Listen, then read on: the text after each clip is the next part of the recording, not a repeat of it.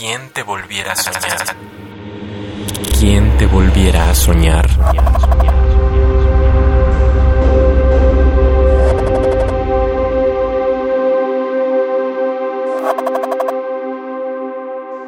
Vacío.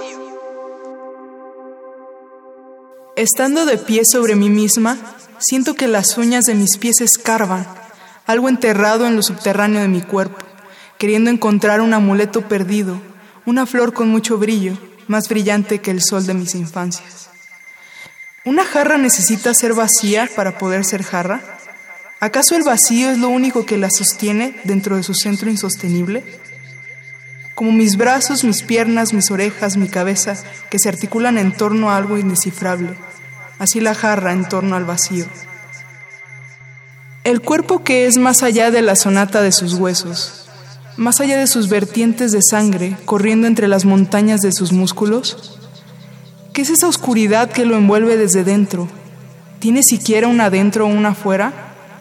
¿Hasta dónde se puede decir que es algo afuera del cuerpo? Un vacío me habita de talones a cabello, vibra y es un bramido infinito que no llega a ninguna parte. Gruñe cuando tengo hambre, pero no se llena, ni con el banquete más suculento.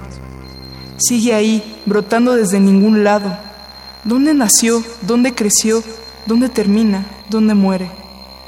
Ese vacío es la muerte y existe, de repente, cuando la casa guarda silencio y la espalda crepita de frío.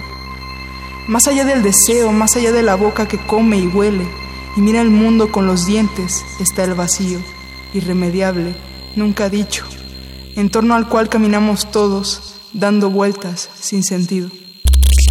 ¿Quién te volviera a soñar? Yo soy Astrodamus, tengo 24 años y estudio filosofía. Soy nómada de los versos.